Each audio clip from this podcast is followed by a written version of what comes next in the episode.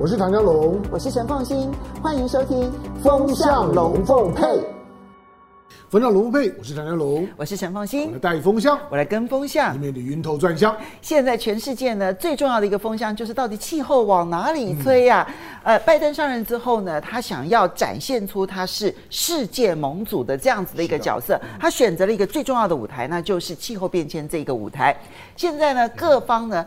表面上看起来很买账，但实际上面，在这个擂台上面的所有的峰会里头参与的人，到底如何的各怀鬼胎呢？我们今天邀请了两位官，两位的这个来宾啊。那第一位呢，其实看到的是谢文吉介大使，凤馨好，大家好，主持人好，大家好。第二位是大家非常喜欢的政大外交系的教授赖岳谦赖教授，主持人好，观众朋友大家好。好，我们先来看啊。当然，我们我们先要先让大家知道一下，在我们播出的时候，当然这气候峰会的视讯其实已经举行了。但是呢，我们是事先录影的，所以呢，我们在录影的这个当下，其实那个峰会是还没有举行的。不过，我想光是有四十国领袖愿意。参加出席，当然我相信这里面对拜登来讲最重要的，其实就是中国大陆的习近平。嗯，好，习近平愿意参与拜登所主导的这一个场合，其实这背后的象征意义本身就已经非常大。拜登呢，很明确的希望借由这个议题，一来这个在美国内部自己是一个争议性话题。二来，在全世界呢，这个议题是一个没有争议性的议题，所以想要借由这样子的方式，你看，难得哈，习近平也来了，马克宏也来了，梅克尔也来了，就连普丁跟他吵架吵成这样，然后都来了。当然，波斯江泽是一定会来的了哈。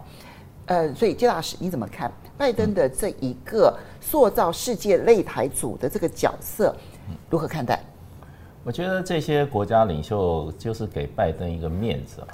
因为大家都知道，拜登是不是三年以后还是不是总统啊？大家都还不能确定。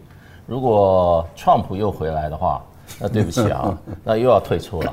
因为最主要原因是因为美国国内对于气候变化基本上没有共识，嗯而且他是所有世界国家以这些去参与峰会啊，他内部反对力量最大的。当时川普他退出的时候，我觉得川普是真小人啦，那拜登是伪君子，为什么呢？因为川普真小人，他就讲了，他说我要退出，为什么？因为这个巴黎协定啊，对于我们的工人，对于我们的企业，对于我们的这个哈这些所谓的我们产业啊，会带来经济的损伤。所以他讲的非常明啊，或所以所以川普坏，他他骨子坏，他面子也讲出来。嗯拜登是玩假的。完全玩假，因为所以所以我所以拜登可能会有一个很具体的承诺，但你觉得他做不到？做不到对吧？因为现在这个承诺啊，照京都一照这个巴黎协定啊，是自我承诺，而且不具法律强制性。也就是说，所以所以习近平说，你们相信我，我们中国人言必信，行必果。就说这个最后执不执行的话，完全看你自己送进去的那个承诺的这个标准，没有没有人能够制裁你。可是为什么今天国际法会变成这个成变成这个所谓的巴黎议定书这样子一个规定呢？之前不是哦，就是因为美国人搅局搅的。之前是有有这个。之前在京都议定书的阶段哈，也就是二零零二零零呃二零零五年生效京都议定书的时候，美国虽然当时签了，可是美国国会不批准。嗯。所以那个时候它达到生效的标准以后啊，欧盟那时候就说我们是不是要做？因为美国人不参与。那个京都议定书是什么？它是用法律的效力，好给所谓的工业化国家一个明确的减量标准。你可以讨论出来，它是二零，比如说，呃，一九九零年的标准，然后各个工法国你要达到一年就要减到多少？你到二零二零二零三零，你达到一九九零年的标准，减多少或增多少？嗯，那都是要明确写出来的。然后你签约了以后。这就是你的国际法的目标，你的国际法律责任。那时候美国不愿意啊，美国从来就没有愿意过。然后呢，美国还说什么呢？他在京都议定他签了以后不签了，他说，因为中国跟印度没有参加，所以我拒绝去履行这种。当时欧盟一片哗然啊，欧盟当初讨论说，哎，美国这样子反对，我们是不是还要干？欧盟极力觉得说，我们继续干。所以美国在这个议题上背弃全世界哈，已经不止一次了，三次了。所以这次他来搞，他做盟主，真的是大家给他一个面子。那么都知道他是不是玩真玩假还是不确定的，而且最重要的，你拜登先生你现在的处境啊，拜登老先生啊，三年以后啊，如果创共和党又回来的话，你今天讲的又是白话一篇。所以呃，我们来看一下，因为现在当然还没有正式宣布，不过所有的包括美国跟英国的媒体都提到说，拜登呢应该会去承诺，承诺呢要在二零三零年的时候减碳减百分之五十。当然他没有明确的说到底是根据什么样子作为基准，那一般认为应该是二零零五年，就以二零零五年的排碳量，然后去减碳百分之五十，但。之前习近平他在跟法国跟德国的领袖见面的时候讲说，中国言必行，行必果。对，讲这句话的时候，听起来就有点像是在告诉全世界说，哎，你们去汲取东京议定书的教训，呃，京都议定书的教教训啊。京都议定书的时候是谁说到没做到的？嗯，那其那拜登的这一个百分之五十的承诺能做得到吗？我觉得他们会用很多种手法了。目前来讲，看起来是朝这个方向在走了啊。例如说。呃，中国大陆跟欧洲很有可能会宣布啊，就是再过十年以后，任何碳水化合物的车辆不能够进中国，或者中国已经不再生产碳水化合物的车辆。就是说，只要会排碳的车辆，通通不准进。我就那目前来讲，欧洲也朝这个方向走了。嗯。然后，例如说啊，他们以后可能会规定啊，你的碳排放量多少的工业产品就不能进这个国家里面来。嗯，这样的一个方式，你就会迫使这些不参加的国家，他就必须要去调整了。好，所以目前看起来是中国大陆跟欧洲他们的这个步调是比较一致的。换言之，也就是说，即使你美国未来刚刚这个文吉兄所说的啊，如果说共和党又上来了，然后他们又反悔了，或者是说拜登这一次啊这个啊又通过了，然后他们的国会啊又不通过。然后或者是说啊，他们的这些啊，这个电瓶车也不普及，然后这个风力发电啊，因为像目前来讲，啊，布林肯他自己都说了，像风力发电就是再生能源的这一些专利，中国大陆控制了百分之三十。对。哦，这不得了，三十三哦，三分之一都是中国大陆所掌控的。这几乎跟五 G 的这一个这个情况是类似的。然后还有一个部分里面就是说，因为现在的云端的技术，哦，就云端计算跟这个云端的这个安全技术这个部分，中国大陆在全世界是领先的。嗯。那这个排能减碳的这个部分里面，就是碳中和的这个部分里面，未来会采用高度的五 G 跟云端技术来去协助各个工厂的一个监控。跟它的这个温度的排那个排解，所以这个部分如果说在气候暖化会议中定为一个标准的话，那这个东中国大陆会起主导的作用。所以如果美国不加入，嗯，而其他的国家像欧盟这种也是很庞大的经济体，它愿意加入，而中国大陆跟欧盟的这个合作的紧密度越来越高，定出标准的程度越来越高的话，那美国可能就麻烦了。嗯，美国可能在未来。的整个工业化的产业跟未来都接不上国际轨，那这个时候美国可能就承受不了了。所以，与其说拜登他是主动的希望能够达到这个目标，倒不如说他已经看清楚这个情势，中欧联手之下，美国企业到最后不得不就范。那美国政府再不跳出来的话，他可能反而被全世界所鄙视。呃，是的，因为目前来讲，全世界已经无法再容忍温度这样气候异常了，因为大家已经不能容忍了，因为。因为你看，德州都会来一个大风雪，对，台湾都会缺水，哎，就是说，整个世界的气候异常已经证明说，当初这一些气象专家、气候专家他们所推、他们所推理的，也就是地球的温度确实已经造成伤害了，这已经不再是这个，已经是一个。普遍的科学家都公认的事实，所以美国的一些啊所谓的专家一直说，哎呀，这个气候没有变化啦，地球会自己修复啦，那等等的这种理论，基本上呢，在国际上已经不是主流了。所以我觉得美国的共和党，尤其是川普他们的这样的一个主张，在国际间已经变成是异类。那这样的一个情形下，美国如果再不融入这个国际社会，美国以后会被这个国际社会抛弃。所以我觉得拜登。的目前的一个判断跟做法是正确的，但是问题就在于文吉兄一直在强调的，这个美国的社会会不会理拜登？还有拜登再过三年以后，他如果没有连任的话会怎么样？我觉得这个变数还在。但是如果美国走错一步路，美国真的很有可能会被整个国际社会所抛弃。好，嗯、呃，在这次会议之前呢，欧盟刻意的他们就举行了一次会议，是，然后去讨论说，那我欧盟的减碳目标要不要再提前？哦、更严了。所以你看到欧盟他们现在提出来的这个目标，我真的必须要说，真的是非常厉害。他要在二零三零年之前是，然后减碳是一九九零年的排碳量作为标准，减碳百分之五十五。所以。其实欧盟到现在为止，他不但是跑在前面，而且他越跑越快。是，本来他的目标还是百分之五十，现在再多加了五趴。你不要小看这五趴，这五趴其实比例相当的高。是的。所以香龙刚刚其实赖教授啊讲了一个很重要的重点，就是现在拜登非跟进来不可，因为中欧已经联手了。就中国大陆虽然我们看到他的目标相形之下，当然是要比欧盟来的落后很多，因为它是开发中国家。但是，当中欧一旦联手，而且我在内部开始订定我自己的内部法规，比如说我的汽车，如果你有任何的排碳的汽车，通不准进口。那我请问你，美国三大汽车公司要不要跟着改？对，就所有的企业标准可能变成是中欧来制定哦。嗯，所以美国再不加入的话，它可能会被全世界全部排挤在外。其实这是一个巨大变化。哎，那因为欧欧盟它在它的一些议题。议题上一直都是模模范生，他有道德制高点。我们说，不管是在环境议题上，或者是在食安的议题上，或者像是人权的议题上，他有模范生。我我形容他就是我们以前在学校里面经过经过那个那个，就是说呢，这个呃走廊的时候呢，看到挂在那个公布栏里面那个模模范生的照片，上面就写的欧盟。他看就很讨厌嘛，那他一挂挂在那那边，那是就是告诉你说，每个人都要跟他跟他跟他学。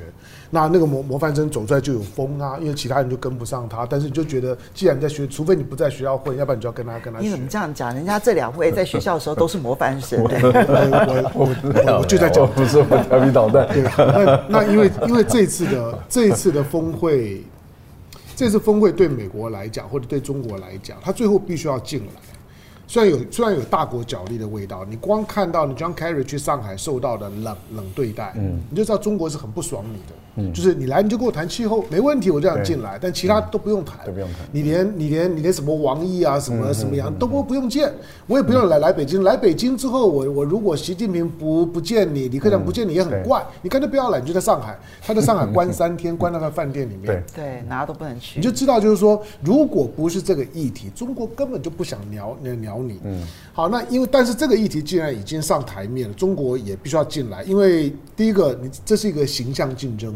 嗯，或者说对大国来讲，尤其像中美这种大国，它是一个形象竞争，所以你在国际上面你要建立自己作为一个领导品牌，领导品牌总要有有点道德形象嘛，装模作样，这是形象竞争。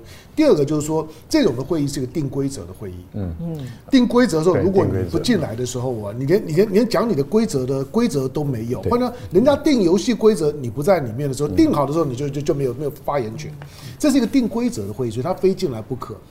那对美国来讲，中国现在的情况倒过来。美国啊，比如说我们我们之前讲 Donald Trump，Donald Trump 如果如果他不退出气候变变迁的这个这会议的话，他如何去召唤制造业回来？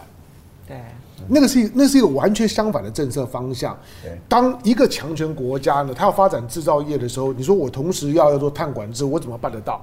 所以它其实是一个，你一定要，我要造制造业回来，我要增加钢钢铁业的就业机会，我要把那铁锈区的锈全部都磨磨掉，那那匹兹堡等等底特律都要欣欣向荣，器材都要回来，你办得到吗？你当然办不到啊。所以，川普是真小人，这就是刚刚介大使所说的。那可是我这样听起来，拜登就真的是小人了耶。那拜登 就是讲就是伪君子了，因为他还是要把制造业给召唤回来，然后这边说我要定一个伟大的减碳目标。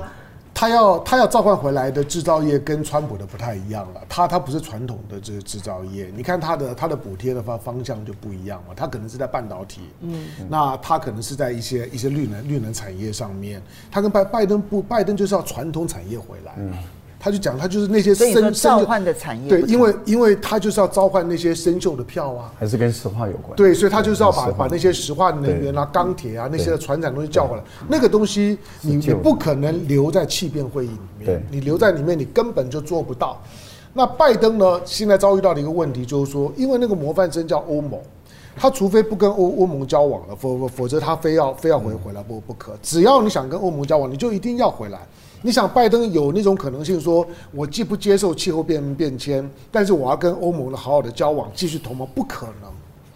所以他非回来不可。欧盟说你太脏了，我不要跟你在一起。对，所以他一定是一定是他的整个的宏观战略当中不能够出现核心矛矛盾。那中国呢？现在现在我们可以推断，就是说中国是倒过来的。中国当他现在呢要要就言必信，行必果，因为中国大家常开玩笑讲说。当大家都在吹牛的时候，最后只有他做到。嗯，那他只是在再三的证明，就是说，你看过去这么多在吹牛的京都议定书，每个人都吹牛啊，对，吹了半天之后，只有我做到啊。对，中国最难的一件事情就是证明他吹牛永远吹做得到。对，那十五年年前大家都都都说要登陆月球啊，十五年之后只有我我做到啊。对啊，其他的法国啊，连日本都不行。所以当他做了这些事情之后，今天习近平在在讲，就中国人言必信，行必果，就是说到做到，大家就会当一回事，就会觉得说他以前吹牛他都做到，这一次你不要把他当吹牛。不过他会导致的，就是说，他一定会会导致中国的中国的产业的大洗牌。我们比较少少少去思考到的，就是说这件事情对于地缘经济的整合会有很大的影响。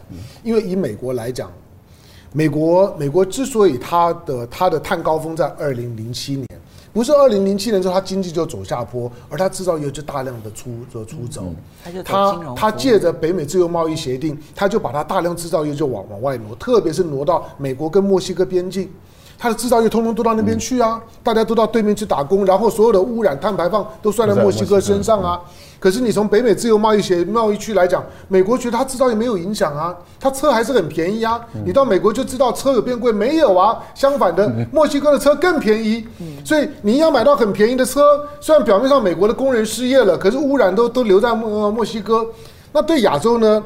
亚洲的问题来了，就是说印度它一定会很紧张，因为印度不在 RCEP 里面。印度了，嗯，我估计就是说，当你今天中国做这个承诺之后，嗯、中国制造业呢，那些污染性的制造业，碳排放一定会大量出做出走。我们现在很快的看一个表格，你从这里面可以看得出来，每一个国家所设定的目标的差距。好，这个是各个国家的碳排放的占比，当然中国大陆、印度还有这个俄罗斯，你看到。橘橘红色的哈，这三块。那美国占百分之十二点七，大概是中国大陆的一半哈。然后呢，欧盟占了百分之七点五。所以确实，中国大陆呢，它会被点名，其实是有道理的。但你再往下看减排目标。美国现在设定的是二零三零年比二零零五年少百分之五十，欧盟是二零三零年要比一九九零少百分之五十五。嗯，你看日本的目标就很少哎，是比二零一三年只有少百分之二十六。是，我觉得日本会承受很大的压力。所以你看到日本最近他们为什么要不断的建核电厂，其实跟这个压力有关。那印度跟中国大陆，因为他们是开发中国家，所以采取的是。单位碳排放，嗯，所以就是我每一块 GDP，然后我的碳排放我要减少，让我在经济成长的同时，我的碳排放不会成长的太快。但印度只有承诺到二零三零年之前减少百分之三十三，但中国大陆是说要减少百分之六十，对，不一样。所以，所以就假设说今天这一个气候峰会是一个吹牛大会，哈，那各国也必须要很务实的来吹牛喽。从这个吹牛来看的话，你觉得谁会受的压力最大？嗯，当然现在现在看起来，呃，印度的压压力是是会很大的，因为印度印度遭遇到了它跟，因为我刚刚讲，未来的未来的碳排放它会区块化，就像是美国把它碳排放丢到墨墨西哥。中国一定开始让大量的，就是说制造业出出走，那到哪里？它既然 RCEP 今年要开始运运作了，就到东西，那一定会有很多就往其他的 RCEP 国家走。可是印度的麻烦就是它不在 RCEP 里面，那那那它它怎么办？人家要去你那边也也不对，你要出来也不对。将来很多的，你看个别国家它的碳排放量呢会会改变，可是你会发现总体那个区块的碳排放量是不变的。嗯，就是如果你把中国加加加东盟。加加上就是说日本，加上加上这个韩国，你加起来之后，你会发现它碳排放量还还是这样，但它移到外面去了。大家呢各自减少自己的压力。你看到的这些统计里面还没有东盟哦，它是把印尼这些独独立开来看哦。东盟的经经济总量是印度的两倍，你合理推估呢，它的总体的碳排放量大概都要百分之十呃十几。以后的区块化一定很明显，欧洲是一个区块，亚洲是一个区块，美洲呢是一个区块。你个别看起来各个国家都在计较说，哎，谁谁谁排碳量比较多，可是总体的那个量是在这里的。那现在呢，当然比较大的其实就三个国家嘛，中国因为百分之二十六嘛，印度的话百分之七点五。那另外我们看到呢，俄罗斯，俄罗斯其实因为它都是基础的农农工矿业。它的高科技产业实在不发达，所以它的它的碳排放量也大概占到五点多，以它的人口比例跟它发展水平来讲，其实很高。那这些国家的压力很大，所以你会看到，当这个标准这次会开完了之后，我认为。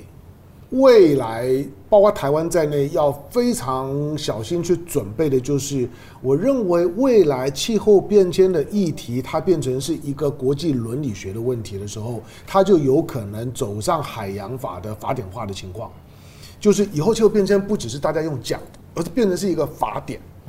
这边我就很快的请教两位，我们这一段呢结束之前，当然台湾什么都没有做，其实这个我们自己知道，那么也要好好检讨。但下次我们可以好好谈这个话题，但是很快的来谈，就是这个气候变迁今天的高峰会，坦白说视讯嘛，它比较是一个吹牛大会，嗯。啊，到了年底的时候呢，联合国的气候变迁会议呢，它可能就会是具体的牵涉到刚刚唐香龙所说的，它会变成一个规范性的法典式的一个规定，嗯，你们看好吗？但谁主导？而且谁主导？呃，非常困难。其实这个整个气候变化纲要公约哈，它是九二年签的，它定定现代所谓的国际环境法的几个基本原则。第一个原则叫共同但差别责任原则，叫 Common but Differentiated Responsibility。为什么这样子？因为开会的时候，一九一九七二年的这斯德哥尔摩开会以后谈了二十年，当时大家得到一个结论，就是说。今天这个地球空气搞得乌烟乌烟瘴气，不是现在开始的，从工业革命开始的，十八世纪就开始。所以这个房子堆了那么多灰，谁的责任大？当然是先工业开发、工业化的国家责任大。所以他说我们都有责任，可是责任不一样，要先从谁开始负责？先从这些西方的工业老牌国家开始。所以京都议这个决这个决决定以后，京都议定书就彻底决定一个法律责任。也就是所谓的附件一国家，基本上都是欧洲跟美国的国家，这些国家包括日本，然后你要承担法律的责任，去丢出一个、谈出一个具体的减量责任。你今天看京都议定书，那个附件一国家通通在上面做了承诺，可是真的定了以后，二零二零零五年生效以后，连欧洲国家都做不到。那最最扯的就是在上面承诺了盖了章，当然美国没有没有没有去这个没有没有批准啊，京都议定书，美国、加拿大跟澳洲结在一起，不断的在破坏，所以而且到现在这个三个国家还是对于这个哈，真全球气候暖化承担法律责任哈，最后面最大的 blocker。然后今天到了到了这个巴黎议定书，事实上它是自我承诺，而且这里面。二零一五年的时候，当时中国大陆的国际声望到一个顶点。为什么？欧洲人很佩服大陆这种哈承担。为什么？你本来在这个京都，在这个这个国际环境法已经讲出来了，发展中国家在已开发国家尚未承诺啊具体减量的时候，他不负担具体产量的法律责任。那可是因为美国的不断讲说，印度、中国加进来我才能搞。那人家说，那你当时为什么谈的时候要承认这个 common and differential responsibility 呢？大家承认这个原则才敢往下走啊。欧盟也走了几十年，美国就是拖。那中国大陆的话，好，没有问题。所以你觉得在美国的破坏之下，其实他达成达成共识很难。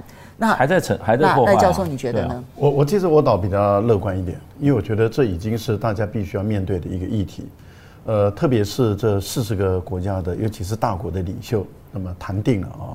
那年底的联合国这个部分呢，我觉得定规则、定标准的通过的这个障碍已经扫除。特别是啊，中国大陆以一个发展中的国家，它跟美国的国民所得是六比一哦。嗯。哦，美国是六万多美元人均，中国大陆才一万多。那你看欧洲跟日本都是五万多美元，而中国大陆都承诺都加进来了。我觉得它会使这个您刚刚提到 G7 的这些国家，即使你美国、加拿大、日本想回避，你也回避不了，因为中国大陆的动作比谁都坚定，那这样的话，它跟欧盟的这个紧密结合的度会更高。那这样的情况的话，就会使这个美国跟日本，它也不得不去面对。不跟随，你们会被我们主导的更加的。是的，我觉得我我会比较乐观一点。就因为因为因为这个问题是一个是一个就是说污染责任的分配争议问题。对，就是刚刚刚刚纪大讲，说当我当你要跟我计较，我一定会回溯到，就是今天地球搞得乌烟瘴气，难道是我们吗？对。好。然后第二个呢，第二个他在讲的就是说，你终究要面对到。因为工厂在哪里，烟囱在在在哪里，所以当今天中国它要大量减碳的时候，它工厂要往往外移。但是我们最重要，我们要注意美国，因为因为台湾尤其你喜欢跟着美国走，你要知道，只要全世界在定规则的时候，美国都是破坏者。他到现在为止，海洋法公约他他都还没有签呢，他谈半天之后他是不会签的。当你定罗马罗罗马规约要去规范战争罪的时候，他也不签呢。换到今天，只要大家合起来说，哎，我们三三个人决定了，那个人很坏，我们要定个规则，他一定不会参参加的。美国的角色一直都是这样，所以你不要期待美国进来。美国这次拜登进来，我认为早晚美国国内的反扑的力量又把他拖拖出去。然后到最后就变中欧定规则了，对啊，那才麻烦。好，不过我们回过头来，今天这个有一个议题在台湾几乎没有人特别的关注，但事实上它现在是国际上面呢最担心的一件事，那就是印度的疫情。嗯，印度的疫情呢，在过去这一段期间呢，升温的速度非常的快。是，我们来看哦，这个这个趋势图啊，我们印度的趋势图里头，你可以看到它从四月呃三月底开始就一路的往上攀升。其实到四月二十号的时候，他是二十九万人。昨天他宣布的是三十万人。对，我觉得这个数字简直是天文数字，一天感染人数三十万人。以印度虽然它人口数很多，可是它的医疗的加速实在不够多，所以对当地来讲，其实是一个疫情灾难。是，但是它同时又对于全世界来讲产生了一个剧烈冲击。嗯，这个剧烈冲击分两部分，一部分呢是。疫苗供应，因为印度是全世界最大的疫苗代工厂。嗯，AZ 疫苗大量的是在印度生产的，他自己不研发，他只代工。哈，那现在它是一个大量生产疫苗的国家，结果自己的疫情变得那么严重，而且它现在疫苗用完了。嗯，我们看到 这个印度呢，他现在最新的宣布说，对不起。我们现在呢，印度疫苗已经用完了，而且它的产能不足，恐怕引发的是全球疫苗的断裂。好，这是第一个部分。第二个部分是，美国在地缘政治上面哦，联印至中是很明显的。嗯，所以呢，本来是要派 Boris Johnson 印度首呃英国首相跟日本首相菅义伟去访问印度，要跟印度的总理马莫迪，然后马吉马吉，我们大家好好来谈一谈。就疫情太严重了，Boris Johnson 现在也不去了，菅义伟也不去了，所以谢大使，你要不要先从美国的布局会不会被破坏开始谈起？我觉得美国本来就对印度过于高估，他不晓得印度这个国家哈，在独立以后，他们对这些原来的这些西方在欺负印度几百年的这些殖民国家，心里面有多恨，有多不信任。嗯，所以你知道，印度事实上独立以后，它走的是锁国。我们在贸易上所谓的所谓的进口替代啊，那个印度是进口替代的这个最最主要捍卫。什么叫进口替代？我就是筑一个高墙，你东西不要卖进来，我只要能做一点点都不准你进来。对，你要你要进来的话哈，你就在我这边生产，我不买你的东西。所以到今天你所有的贸易谈判，印度是最保守的，因为为什么？他。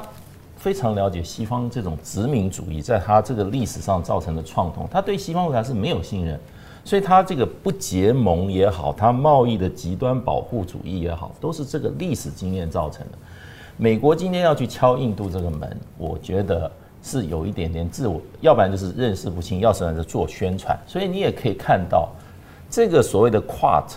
你只要牵涉到印度，你要针对第三方，尤其针对不管是针对大陆也好，都很困难的。嗯印度不会跟你这跟你走的。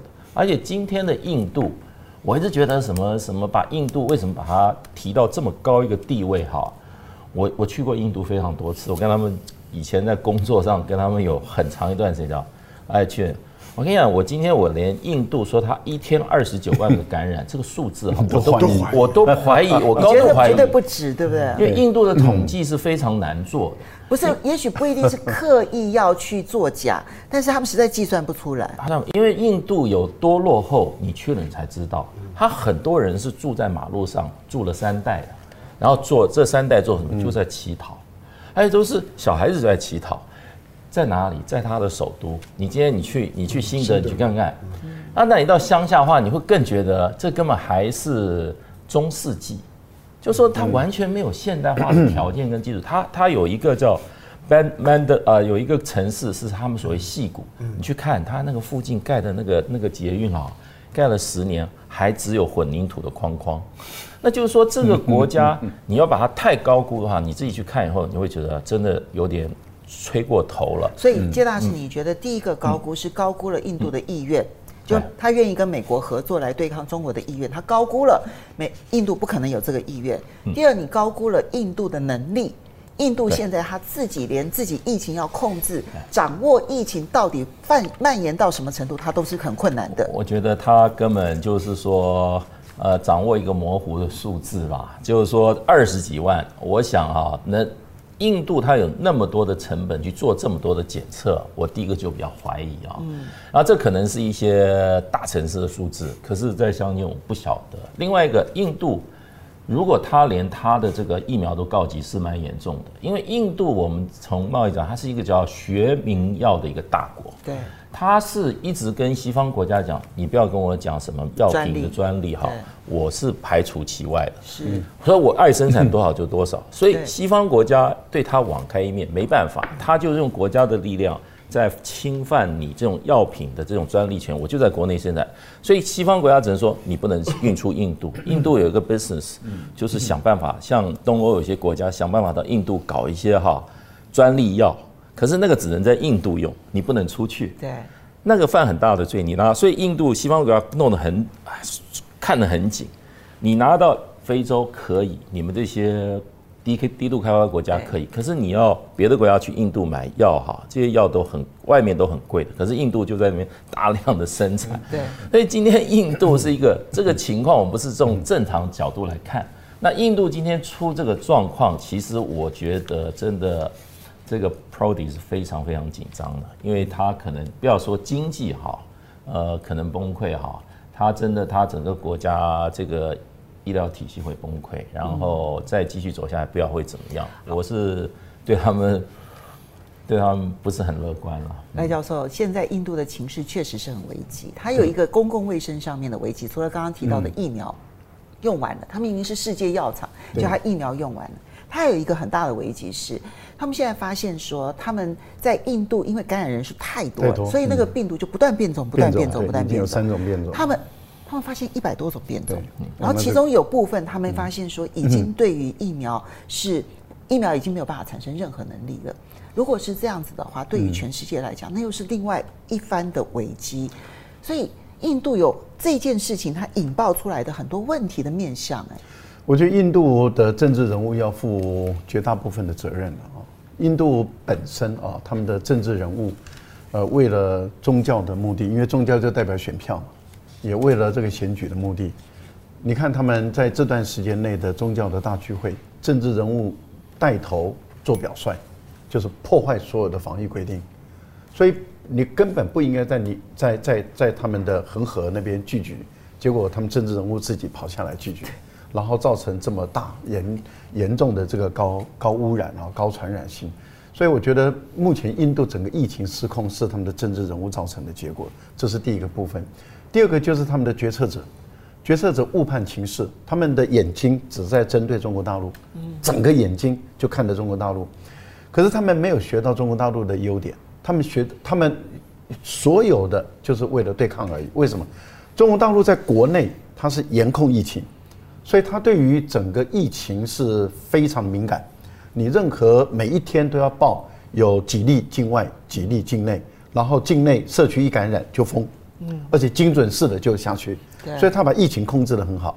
那由于国内的疫情控制得很好，这情形下的话，他国内的疫苗的供应就没有那么的急迫性了，所以他可以按部就班，嗯，就是一步一步的施打。嗯、哦，所以你看他们张文宏啦，或者是这些医生，就是说啊，你现在应该要打到多少了？哦，那你应该要到七八成，他就一剂一亿剂、两亿剂的这样子一个施打。这也是中国大陆疫苗可以有能力到全世界去，对，然后这个不管是销售也好，或者赠与也好，这原因是因为他自己内部疫情控制的太好，所以他可以用比较缓慢的方式来打疫苗。是因因为国内控制好，所以他可以按按节奏的来做，所以他可以去计算国内的生产量。还有新的疫苗在完成的，然后陆陆续续的投下来的，也就是说，我原来啊，新科等等，我有我有我国国药我有几款，有三款，现在又有五款要进来了，所以它未来的生产量可以到多少？所以它是按部就班，所以在这样的一个自己能够先顾好的情形下，它中国大陆开始看全世界哪一些国家急需要疫苗，尤其是当整个疫苗被欧美的这些国家垄断了，买光了，有。东盟、非洲、拉美有多少国家？他们缺疫苗，缺得很严重，连医疗医护人员都没疫苗，军警人也没疫苗，那怎么办？其实你只要看，连墨西哥都跑去跟中国大陆要疫苗，嗯、对，所以中国大陆就有能力，而且有意愿，就开始支援他们。那支援他们的时候，这些国家当然感动嘛，感激嘛，就是说你自己也还没有打完，你就愿意先给我们，哦，然后欧美的国家自私自利，不打也没打完，也不肯给，这个两相对比之下，差别太大了，天地之间了，所以他就欧这些国家就完全了解，欧美的就是一张嘴，啊，中国大陆是实实在在的做到了，这个时候印度不舒服了，印度就开始我要搞疫苗外交，然后刚好就是四方会谈，就是美国啦。澳大利亚啦，日本啦，就收拾印度说说你要搞，你要来搞，然后我们支持你。所以当初的这个四方会谈的时候，里面有一个最大的议题就是疫苗，要印度，因为刚刚介大使说，印度就是疫苗的生产大国，对，世界药厂，盛世药厂，然后要印度啊，印度开始就给巴基斯坦了，给，然后就到处给。问题就在于他国内控制不好啊，啊，国内也不够啊。中国大陆的状况是不同的，不同的。好，然后后来印度又做了一件事。印度就跟这三个国家说给钱，嗯，因为他说我要疫苗就要钱，结果美国不肯给，日本不肯给，澳大利亚不肯给，所以就一张嘴。哎，他们这些人也真坏。印度是个穷国，哎，你要你要印度自己免费的把药赠送给别人，然后你们开一张嘴，要我免费去出钱。所以所以印度没有拿到他要的钱，因为他有跟他们要钱，他们不给，不给的情形下的话，你你你你很明显的就看到了印度。送出去的疫苗就白送的，因为他国内还需要，他先送出去，那你怎么办？现在也送不出去了，因为他自己也不够了，那全世界就更缺了，那现在更就只会造成一个现在全世界唯一的，那就是依靠中国大陆来帮忙，因为美国到目前为止他还是嘴巴，他说我们打不完的，我们已经愿意给。但是问题就到到目前为止，一季都还没，没打完啊，一季都还没有送出去嘛，他没打完啊，啊，打到什么时候？不知道。你现在最少等到他七月四号嘛，对他他他就说七月四号他国他国庆那天他要开门嘛，US Open，那看 Open 之后再再看，是你看因因为印度对我们来讲，因为我们必须要预防一个亚洲的人道灾灾难，印印印度是有可能。就十三点五亿人口的大国，它的系统性的崩溃，那个是没有遇到过的。嗯，那这种的人道灾难一旦发生的时候，你看西方国家现在摆在姿态呢，就是自顾不不暇，他不太可能去去管它。那原来光光就新冠疫苗来讲，推估二零二一年，美国说它大概可以生产四十亿剂，印度三十一亿剂，但是大部分的其他国家在等的，因为美国一支都都都都不肯放。印度生产的主要是 AZ 疫苗，全世界开发中国家如果在等的排的都是 AZ 疫苗，不管你喜不喜欢，虽然百分之九十五的血血栓都是 AZ 疫苗，可是印度生产的就是 AZ 疫苗。那问题现在三十一亿剂的 AZ 疫苗连他自己用都不够了。嗯，刚刚因为这介大使比较了了解印度，我常常开玩笑说，印度号称民主，其实他是没有人做主。你这个说的也蛮 对的。你你他他会告诉你说，好传神哦。他会告诉你说，我是一个民主国家。唐湘云真的很会下标题。可是可是你你只要跟他们打交道久了，看久了，你知道他其实呢那个国家的特性是没有人做主，就是根本什么事情呢都都不算了，今天跟明天呢都可能不一样。嗯，那这种事情呢，你光看最疫苗它的疫情有多严重，我们不知道，因为台湾也有跟印度有一定的往来。你看最近的两条两两条新闻会把你吓吓死。你有没有注意到今这个月初的时候，香港有一个航班，嗯，那个航班呢，印度呢飞香港，飞香港落地之后呢，必须要隔离十四天。对，那一共载一百八十八个人，落地之后隔离十四天之后呢，五五十三个人发病。哦，那是在香港还是在印度被感染？在不是他在香港隔隔离的时候，隔离的时候发病，哦所所以他们本身的那是三分之一，三分之一啊，所以他们的检测有问题耶。你要你要你要你要知道，就是说 在印度啊，在印度可以上飞机的。基本上大概都在印度的中上阶阶，对，而且应该是要做过核酸检测的。对，就是说，所以大家就质疑说，你到底是怎么做的？你有没有能力做？所以是印度相对比较这个收入是很好的，所得高的一群，当然才有可能。然后又做过核酸检测，结果到了香港是三分之一，就这个月月初，所以香港现在赶快就把印度的航班都都关了。你一个航班过来一百八十八个人的，就是说呢，中中程的航班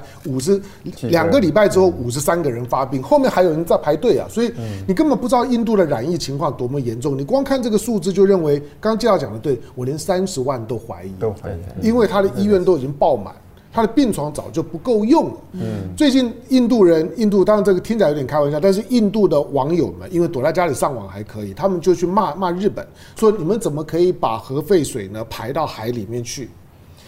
日本的网友呢就很简单回他说说那个排进去的水比你们恒河水要干净。那如果你们恒河水都在都在喝在洗澡，那个水没有没有没有问题。但印度网友就回说，那恒河的水我们敢喝，那请问一下排出去的那个水？没有没有没有错，当然那个那就已经 那个就已经在这个吵架真的是。但是因为印度主要生产的是 AZ 疫苗，对，全世界的开发中国家在等的其实都都是这个疫苗，因为你等不到莫德纳嘛，你也你也你也等不到辉辉瑞。嘛，那个都先进国家先抢，台湾日本都等不到，日本以为九月会有没有，这这他在框你而已。连日本都没有，所以所有的在开发中国家，如果要等疫苗，COVAX 大概给你的，包括台湾等到的都是 AZ 疫苗。那亚洲区的话，主要就印度供应，印度没有了之后，就告诉你，大部分在等疫苗的都等不到了。所以接下去大概就剩下中国中国疫苗了。它对全世界今年能不能够让大家从疫情里面走出来，印度的疫情至关重要。印度自己不能解决自己的问题，不只是它的灾难，而且其他的国家都无解，边境要解封遥遥无期。不过，我觉得现在印度的情况是，它经济的发展也受到了一个极大的压力。你们可能没有注意到一件事情，你知道印度央行也在实施 QE 耶，量化宽松。我们过去认为说，这个量化宽松应该是，呃，这个以以发展国家，好像美国啦、欧洲啦、日本啦、英国啦或加拿大，他们 QE 都他们会实施嘛，哈，就量化宽松 QE 量化宽松。其实简单来讲，就是呢，我印了钞票之后，到外面去买债券又进来。对，我买了债券，然后我印的钞票就可以发出去了。嗯、所以它其实就是印钞票的一个手段。嗯。嗯、印度在上个礼上呃前两个礼拜宣布说，他们要发行一兆卢比印度卢比的这个 QE，、哦嗯、就是等于是用也是用购债的方式，也是 QE。嗯嗯、所以印度现在其实它的经济情况危急到说，它已经。以它的开这个开发中国家居然也要实施 QE，所以印度的货币现在贬值的非常的厉害，因为他觉得说啊，你经济又没有起色，对，然后现在你这边又在印 钞票，他没有 QE 的条件了，对，而且它不是国际货，它不是重要的国际货币，那它这样子印钞票，所以国际上面现在在这件事情上面，所以你看他经济承受那么大的压力，疫情又承受了这么大的压力，好。美国在亚洲的布局，除了有印度之外呢，还有一个很重要的国家是菲律宾。嗯，我们看到最前一阵子呢，美国媒体都在狂报道，哈，就是说这个在这个南海，然后呢，中国的渔船呢集结，哈，然后呢，菲律宾的军方呢非常的愤怒，然后觉得这些渔船呢基本上其实都是来挑衅的，哈，眼看着中菲之间呢，其实似乎有一些热交战的可能性了。但是呢，杜特地啊，我觉得他这个他这实在是太厉害了。他话说的好像很硬，实际上面是在留后门。他说，如果中方尝试钻油，那我一定派军舰驱赶。中非的友谊是有限度的，但是他说，如果是渔船捕鱼的话，那我就是不管他的，在那里面也没有什么鱼。他讲这句话。其实就是在告诉大家说，这些渔船如果只有捕鱼的话，我是会不理他的。哎，美国这个塞隆没有笑哎。杜特地，我想他他从他上任第一天，他的立场就非常清楚，我要跟大陆取得经济的利益，我跟美国做朋友一点好处都没有，而且啊只会带来一些灾难。所以他这个认识，我觉得一直到今天没有变。而且他还有很重要一点，就是说。他要整顿国内，你知道他这个是 铁腕政策，那他知道美国是一定要批评他了，西方世界一定要批评他，所以他形态上就好像往大陆偏，因为你往大陆偏的时候，西方就不敢整你了。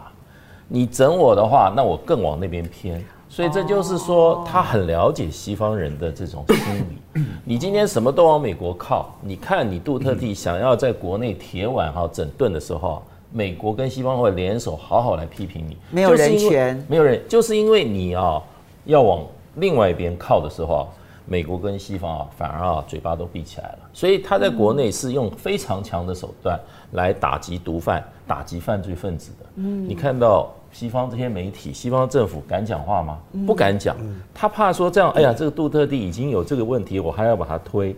那现在为什么现在这个这个情况哈，会菲律宾会是变成一个问题？就是说，因为菲律宾的总统跟韩国总统只能当一任，明年要选了，对，这个时候是各方要插手菲律宾的最好的机会。美国已经忍了杜特地四年了，没错，基本上要要要伸手进去了。所以他还是在关键时期会去讲话啊，那么他还是两边靠，他其实我觉得还是因为内部的问题，他不希望内部哈被大陆跟这个美国之间把菲律宾给扯撕碎，因为菲律宾做过美国的这个殖民地哈，里面有一群人还希望成为美国第五十一州啊，到现在还在那边活动啊。所以美国要在菲律宾当时不小心让杜特地这样子的人啊当了总统啊，当选以后，他现在后悔，他难道会让杜特地的人或者杜特再继续当选？不可能啊！所以在美国里面要作怪了，所以他现在讲话哈，我觉得对内部他也要顾及。所以杜特地虽然在这边很努力的去维持那个平衡，但是其实菲律宾跟韩国一样，明年的选举。都会承受极大的美国干预他们选举的一个压力，一定会的，一定。对，这一定会承受的压力。是，就是对菲律宾来说的话啊，我觉得杜特地他考虑到的是菲律宾的自己本身的发展是什么是对的，什么是错的。以前阿基诺三世的时候啊，他完全倒向美国，亲美，亲所以他都是符合美国人的利益。其实对菲律宾的伤害很大，包括菲律宾的经济啦啊，因为他原来跟中国大陆的贸易都受到影响。然后最终的结果就是南海的岛礁的强固军事化，这个是后面所带来的结果。那杜特地上来以后，杜特地是一个，你不要看他是那个讲话很直哈，可是他的思心思其实是很细腻的，很有谋略的一个人。他很清楚的知道说，在南海的问题是中美在角力，尤其是美国人他不愿意把他这块地盘被中国大陆整个控制嘛。所以事实上是中美在角力，菲律宾不是主要角色。好，那但是菲律宾在，对不起，但是菲律宾在传统上，在这个岛屿上，他认为他跟中国大陆或者跟我们中华民国事实上是有争议的区域。好，他也知道他国内的一些民族主义分子一定会咬的这个部分，而且美国也会在这个部分里面来做文章。但是再怎么样，中国大陆对菲律宾的领土。没有企图心，到目前为止没有。他也因为大陆对于菲律宾本岛这个部分里面，就是非南海这个海域的这个部分，中国大陆是没有任何。因为中国大陆的传统对于不是他的，他绝对没有任何意思了。那这一点跟美国人不太一样，跟欧洲人也不太一样。好，可是这样的一个情形，所以军事跟安全对于菲律宾来讲不能够摆在首要之物。嗯，可是对美国人来讲，如果煽动国内的民族主义者，就会把它变成首要之物了，因为任何国家主权的问题的话，或是岛屿的领土的主权的冲突，都会变成一个国家的首要之物了。可是对杜特地来讲，他知道这个不是他目前要对菲律宾发展最好的首要之物，所以把它降温。但美国人是要把它升温，菲律宾就要努力把它降温。可是美国要升温，菲律宾要降温的前提下，民族主义者就有空间了，因为他会说你出卖国家利益，你不顾各这个国家的领土等等。那你可以看到菲律菲律宾的做法，我觉得他很聪明的地方是在哪里？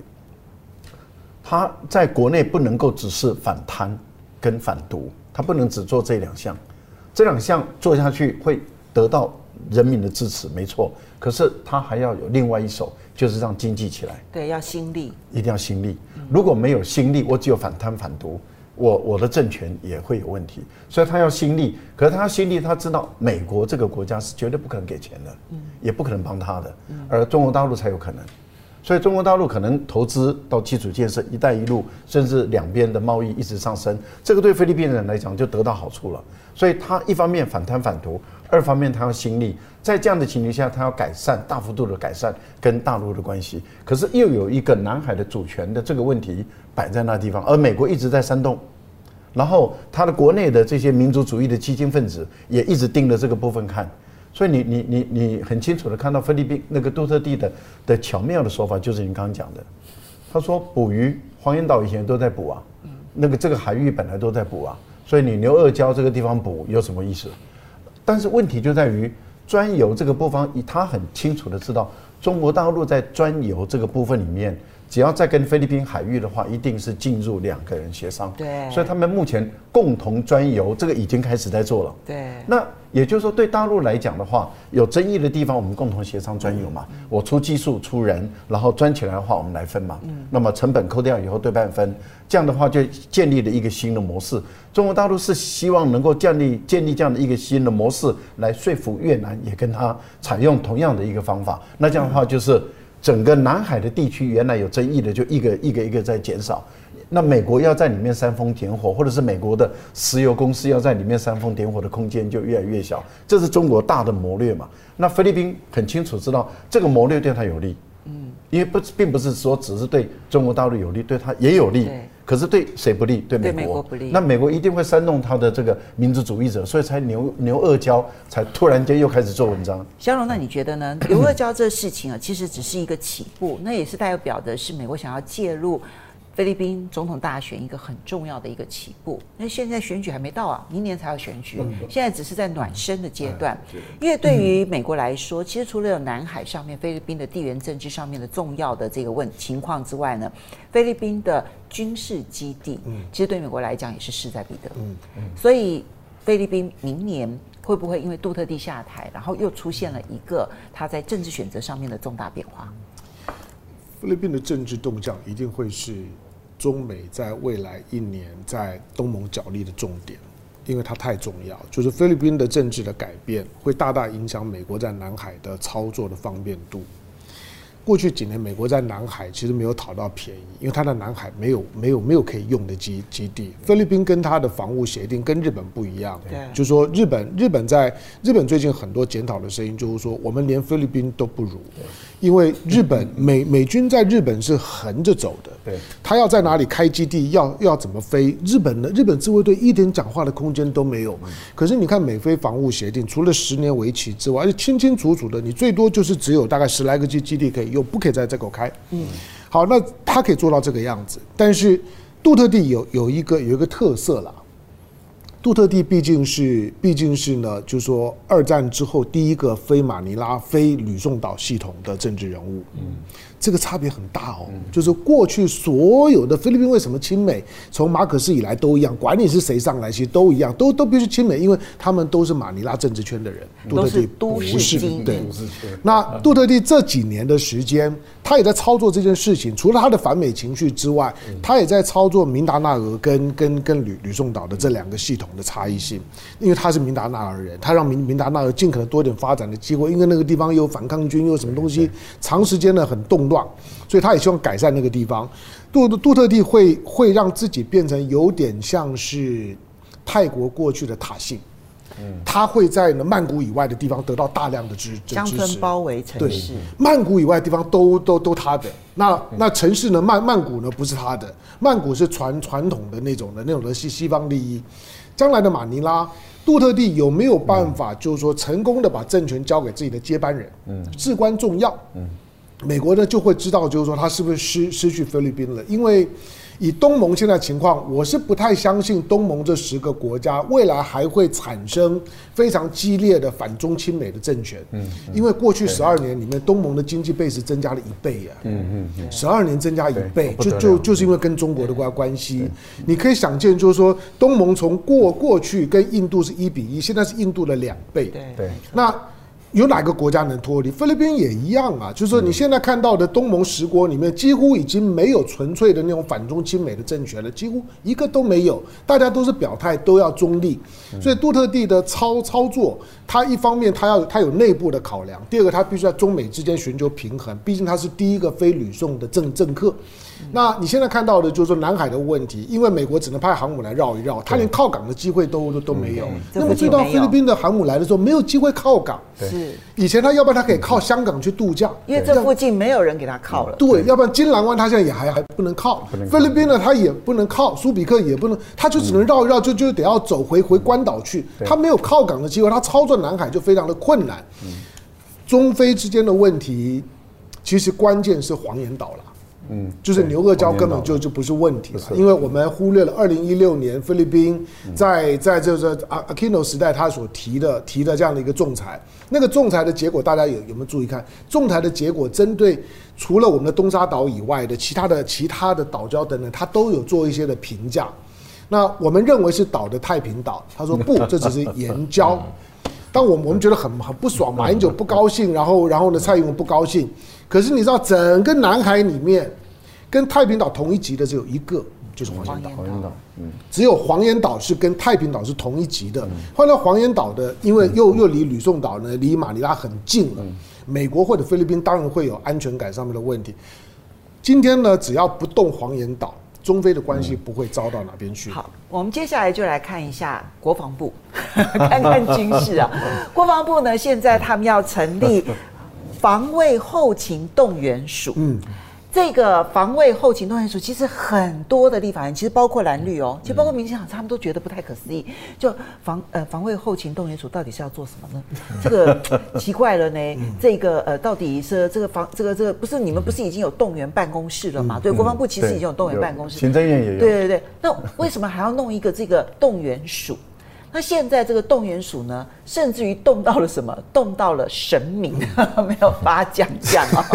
公庙的义勇，戴老师你自己在国防部待过，您您的评论？哦，我觉得这个时代是要回回到远古时代，这个义和团时代，找一堆义勇军。现在的战争已经不再是拿那个冷兵器在那边背上砍一砍啦，烧烧胡子啊，呃，胡那个符咒啊，那样喷喷符水啦，然后就可以刀枪不入啊，这样子。这个这个邱国正会干这种事，我说实在话，我是有点意外了。我们其实看 PTT 的反应很好玩，PTT 的反应啊，当然除了嘲笑之外，哈。有几个很有趣，就是说 为什么要动宫庙义勇？因为不能动到绝亲，你知道，就是文青们哈，跟宫庙是两批人嘛，对不对哈？因为不能动到绝亲，所以就去动宫庙义勇啊。哎，这个这个评论还蛮精准的哈。然后这个呃，八家将有这个神功护体呀，然后义和团再加十字军，因为。后来他们觉得教会不行了，教会教会也要纳进去。教会像西安山教会是绝对不能拿枪的，连当兵都不可以，连枪都不准拿的。对，然后宫庙呃，有人认为说宫庙早就被共谍渗透了吧？好，所以我觉得会动到这里哈，实在话对于当代的现代化战争，我我我坦白说哈，我不觉得邱国正的军事的知识会有这么低了，因为他再怎么样也在国防大学当过校长，你你你说。所以他到底是什么压力？对，你你说去听研讨会也听多了嘛？你各国来的这些专家的研讨会，你你你你至少也听过了，也都知道现代化的战争的节奏非常快，速度很快，那么作战的时间很短，准备的时间很长了，但是一打时间很短就结束，因为它最主要的特色就是因为呃火力大、强、快、精准啊，大、强、快、精准，有这四个特点。所以它等于是我要打你几层楼，哪一个房间就可以打到几层楼。理论上这样。所以它的后勤补给的这种这种炮弹啊，哈，这种运输量大大的减少，然后它在短时间内把你的武器装备瘫痪，让你的作战力整个被解除的这个时间被压缩了，变得很短。啊，例如说你从这个波湾战争，你就可以看到，例如说像呃这个伊拉克的坦克，你只要一出来，不。就没有了，因为它的无人机不断的在上面盘旋嘛，二十四小时在那边盘旋。仿装甲飞弹一来就没了。对，就没了。所以你你会看到说，你根本还没看到它，人家已经都在那边巡。这样的一种作战速度这么快的时候啊，呃，台湾说你还还要成立这个防备动员署，那我们就问说，那四个月能不能动员？不行啊，因为它它连基本的作战力都没有嘛。他打过几次枪没有错了，可是现代的战争真的不能够只是打过几次枪就说我是一个战士，你连近战的搏击能力都没有啊，什么都，然后对军事的知识也都没有，你怎么可能适应一场战争？好，那所以四个月的兵的不能不能不能动员，不能用。好。那再来就是退役的这些职业军人，退役的职业军人他的数量又不够多，还有很多人他拒绝啊，例如说他退役了以后，他不愿意再再回军，那你你的那你能动员的人就越来越少了。那这个时候最怎么办啊？就找公庙的义勇军。可是你公庙义勇军，你要培训他，你要花多少钱？对，你要花多少时间？对，然后你要让他学会通信兵，学会这个电脑操作兵，想都别想了。那你问题就来，那他。他他他动员进来了以后，穿的一套草绿服，就变成一只凶猛的老虎吗？不可能嘛！你不可能说叫他穿了草绿服了以后，然后脸上再画画那些东西哦，那些涂那个，因为我们唱八家将的时候要涂，然后再拿冷兵器在背后砍一砍，然后就就冲锋陷阵去杀敌敌人，你根本看不见的，因为现在的作战。到短兵相接的时候都已经很少见了。好，即使短兵相接，也牵涉到高技术的条件了。为什么？即使你说打巷战，我举例子，我们即使在打巷战，然后人家就是对方，他完全可以看到隔壁洞谁躲在那里，因为他们的整个侦察机都在上面，然后所有的探测器，然后温度都知道说哦，旁边有几个人，有武器没武器。对，然后然后你你你这边什么装备都没有，然后你你也不知道有谁躲在那里，你跑出去人家给你放两枪就没了，所以所以这个是一个完全不对称的一个战争了。好，可是我觉得台湾现在的问题在哪里？你只要讲到我们现在的军队的作战能力真的不足，因为武器装备都不够嘛，训练也不够，哎，你只要批评的，你就是万恶不赦。我就想起以前民进党在野的时候，把国军骂成什么？我们是米虫哎。我们是国之贼耶，也就是说，民进党在野，甚至他在年改的时候，把我们的军人、老师、公务人员羞辱到什么地步？我们的尊严，我们一生为为为为中华民国付出努力。坦白说，我我我在这里我要发一点牢骚：台湾有多少年轻人像我这样子，在反共救国军在前线这样子操演过，这样打过仗？没有啦。所以我觉得我吃过很多苦的，所以我我，你的问题就是，真是我很气，我讲到这我就很气。你的问题就出在说你看起来太年轻，人家不知道还有什么，还反共救国军时代嘞。我在反共救国军，而且我还在突击大队啊，而且我那个时候我的连长回台湾受训。所以我代理连长，我一个一个军官，那是在那是在你在金门还是在马祖啊？我在东引，我在西引岛，马祖东引。对，马祖东引，哦，而且我还在西引岛，哎，更小的岛，一个岛就一个突击大队，两副老百姓。我们就守在那个岛，困了一两年。你们会派人去摸哨吗？我们没有。他们任务是摸哨，任务摸但没有去。没有，我我们的任务是反摸哨，避免被 摸。哇，有水鬼的年代耶！对啊，我们有打过啊。我们那时候，但是我们我们通常都是在夜晚的时候，我们有设那个标枪点，然后我们在海边都有很多那个瓶瓶罐罐，然后我们只要一听到咔咔咔的声音的时候，我们就按照我们的射点射距，因为看不见嘛。你也不能打照明，就啪啪啪打打打，打完了以后再说。那个时候我们是每个人，我睡觉的时候，我的子弹都是放在旁边，我的枪跟全部装备都放着。也就是说，我们随时一一有声音出来，然后我马上着装，枪要上来，我们要冲出去。而且我要指挥带兵打仗啊，所以我我为什么会觉得说，哎，台湾现在很多年轻人就在冷气房里面敲键盘，那敲得自己很神勇。真正打仗不是那样，我们只是被困了，那时候被困了一两个月，我们的小兵的士兵情绪就已经控制不住了。我们那时候被被围嘛，围了以后就断炊，所以我们的蔬菜水果都进不来，淡水也不够了。啊，我们的一个小水池，然后开始配，每个人就配一一天就是配配一个不到一个脸盆。以前我们一天还有一个脸盆的水，后来就配不到了。那就配不到一个脸盆的水，就你要过一天。所以我们那个水用量都很谨慎。然后蔬菜水果什么都没有了，我们就吃罐头。然后那个新鲜肉也都全部都没有了，就一直吃罐头。然后大便大不出来，对，那会有坏血病。对，然后就一直吃罐头。然后我们的伙食，我我就一直每天跟伙食兵研究，就是怎么样，因为士兵开始不不焦虑了，不安定了，然后开始要打架了，然后开始要拿枪出来打了。那有些人他就抱那个。抱钢盔丢那个，把手榴弹放在那个钢盔里面，就拉一下就自己就走了。还有用那个大拇哥刻板机的，什么都有。当然这个不好讲了，但是我我要讲的意思是说，在在那样的一个压力下，而且我们那个年代的人，你看有多少士兵都承受不了那种压力，嗯，都会寻求那个不应该做的事情。